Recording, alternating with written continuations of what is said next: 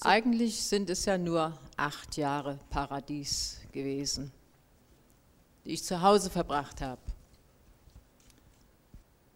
In diesen acht Jahren bis zu dreieinhalb, beziehungsweise bis zu Württemberg, dann sind es ja gar nicht so viele, keine acht mehr. War unglaublich viel los.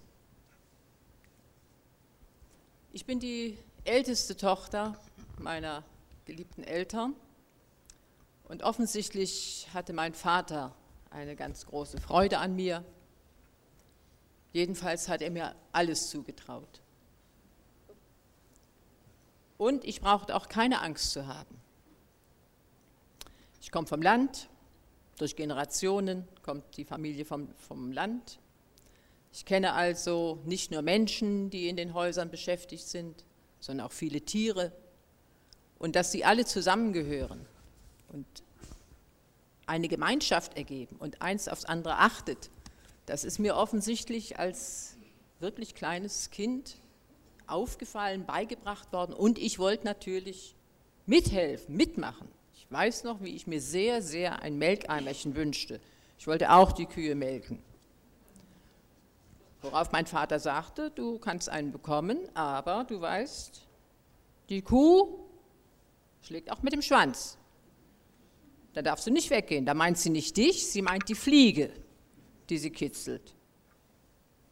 Und solche Sachen gab es dann. Okay, es war ein Paradies für mich.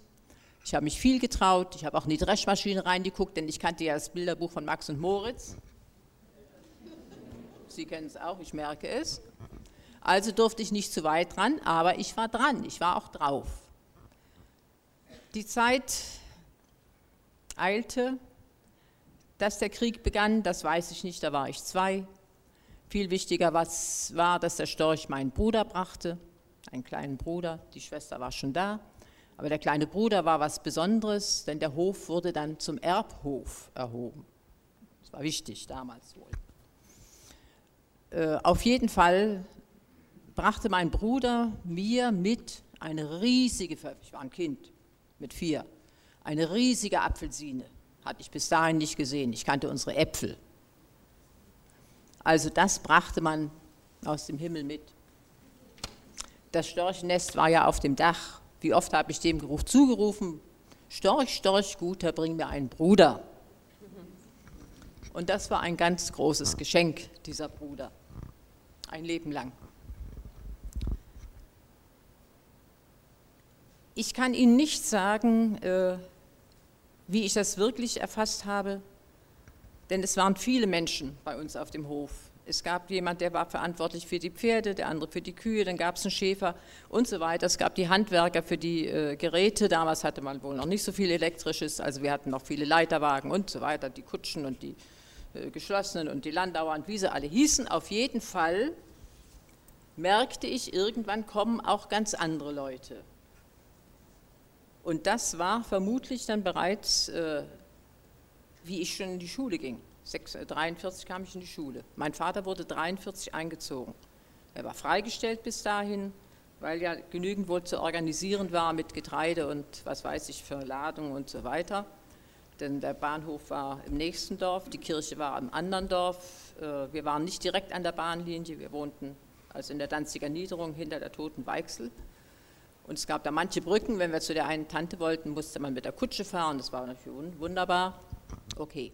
Auf jeden Fall kamen plötzlich andere Menschen, die ich nicht kannte. Zuerst äh, war ja noch Platz im Haus, die Häuser waren ja größer. Dann allerdings wurden die Scheune und der Speicher und was weiß ich belegt. Und ich werde mich äh, werde nicht vergessen, einige Wagen. Ich sehe noch diesen einen Mann vor mir. Ich denke immer, er war eigentlich schon tot, aber er saß ganz aufrecht, ganz mager, blau-rot gefroren. Später hat man mir gesagt, er hat Zucker. Zucker dachte ich, ist was Süßes. Ich wusste nicht, dass Zucker was ganz anderes ist. Aber er hat sich nicht bewegt. Für mein Empfinden als Kind war er erfroren. Und er saß vor unserer Haustür und man hat ihn, was weiß ich, den Wagen woanders hingebracht, damit er wenigstens unterm Dach war. Und so kam auf einmal von der Straße her, wir waren so ein bisschen von der Straße weg. Allee ist ein großes Wort, das war ein kleiner Weg eben rein, ein paar Bäume standen rechts und links. Viele Wagen, immer wieder und die Pferde mussten gefüttert werden, die brauchten Wasser und so weiter. Und das war natürlich äh, aufregend. Hinten auf der Wiese, da war allmählich die Flak äh, aufgezogen. Also Flakgeschütze, die den Himmel absuchten nach den feindlichen Fliegern, wie man so sagt, nach Tieffliegern. Es gab auch eine Gulaschkanone. Also da wurde für die Leute, vor allem auch für die Soldaten dort hinten gekocht. Und ich weiß nicht, bei uns war auf einmal dauernd Schlachttag. Obwohl man auch damals wohl nicht schlachten durfte, das habe ich also erst später ge gehört. Es war schwarz geschlachtet. Wir hatten ja Kühe und Schweine und Schafe und was weiß ich. Also damit die Leute zu essen hatten. Und ich sehe noch meine Mutter, wie sie äh, viele Gläser eingemacht hat. Die haben wir dann auch später einen Schließkorb voll mitgenommen aufs Schiff. Das wurde sogar aufs Schiff gehieft, dieser Schließkorb mit den äh, Fleischkonserven. Ja, es kam der Tag, dass mein Vater, wie gesagt, eingezogen war. Er in der Heimat, also im nächsten Dorf oder übernächsten Dorf. Jedenfalls ist er manchmal mit dem Rad über Nacht gekommen. Und es, ich denke, es wurde ernst. Denn wie oft hat er mir gesagt, du musst mit aufpassen, ob die Kühe nun äh, zum Melken plötzlich auf den Hof mussten, weil sie nicht mehr raus konnten, weil da die Flak stand, oder in der Küche helfen oder was auch immer. Jetzt war ich ja gerne sowieso erstens neugierig, zweitens habe ich gerne was getan, denn es veränderte sich ja was damit, wenn, wenn man was tut. Das war ganz klar. Das ist nicht bloß beim Kuchenbacken so. Auf jeden Fall äh, waren die vielen Menschen zu versorgen und allmählich wurden auch wir immer mehr eingeschränkt. Also das große Zimmer war schon belegt und das Wohnzimmer wurde dann belegt. Also wir hatten gerade noch mal das Schlafzimmer meiner Eltern und na, die Küche, in der man arbeiten musste und den großen, die große Diele, wo früher viele Menschen gegessen haben, wenn Ernte war oder da kam ja noch mehr zum Helfen. Auf jeden Fall waren dann die Kontakte irgendwann fast nur noch telefonisch. Und ich, für mich am einschneidendsten ist in Erinnerung geblieben, wie meine Tante, die jüngere Schwester meiner Mutter, ankam. Sie hatte ihren sechs Wochen alten Sohn im Arm in einer geschlossenen Kutsche. Die war ausstaffiert mit Fellen, mit Schaffellen. Das war dann schon März 45. Wie viele Tage sie da war, weiß ich nicht. Ich habe nur diese Kutsche bewundert, ich habe das kleine Baby bewundert und ich habe gemerkt, dass sie nicht bleiben kann, dass sie sagt, wie sie fahren jetzt weg mit dem Schiff. Denn ein Bruder meiner Mutter hatte Schiffskarten besorgt, auch für meine Mutter, also auch für uns. Aber sie wollte nicht. Sie wollte da noch nicht. Die Tante Elschen fuhr schon im März. Äh, ich weiß nicht, ob sie den Angriff auf Danzig miterlebt hat, der war am 26. März. Das Datum weiß ich aus der, äh, aus der Geschichte von später. Aber an den glühend roten Himmel, wie Danzig brannte, kann ich mich sehr wohl entsinnen, denn wir waren ja nicht weit weg, vielleicht zwölf Kilometer, ich weiß nicht, wie weit das weg ist. Der Himmel glühend rot. Und bei uns hinten, hinter der einen Scheune, fiel äh, eine äh, kleine, Gott sei Dank nur eine kleine Bombe rein. Es war ein, Riesen, ein Riesentrichter den haben wir noch angeguckt. Neugierig wie ich war sowieso.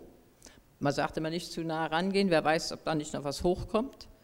Das war, meine ich immer, das war Ostern, denn wir sind schließlich am 10. April von zu Hause weggefahren. Am 8.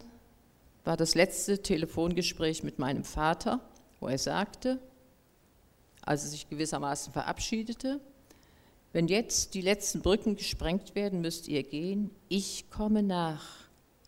Und ich bekam den Auftrag, als die Große aufzupassen, auf meine Geschwister und auf meine Mutter und auf die Pferde. Und ich durfte auch mein Pferd mitnehmen. Das war eine, ich sagte immer Feuerstute, die hatte so ein rotes, rötliches Fell.